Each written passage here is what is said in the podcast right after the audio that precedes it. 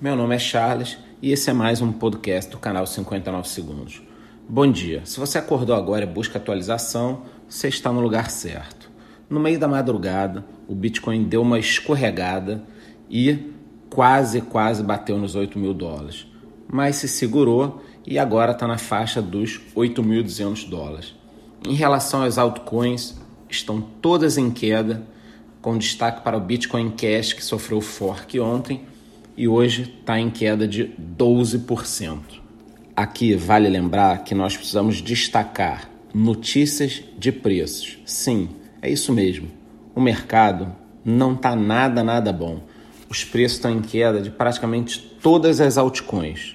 Bom, e se você quer ficar informado sobre todas as novidades, entra correndo lá no nosso canal do Telegram, porque eu vou postar agora o link sobre a Stratis, que finalmente está lançando seu smart contract, e sobre várias outras novidades, como a BitHub, que acabou de listar cinco novas moedas. Está tudo já lá no nosso canal. Entra lá.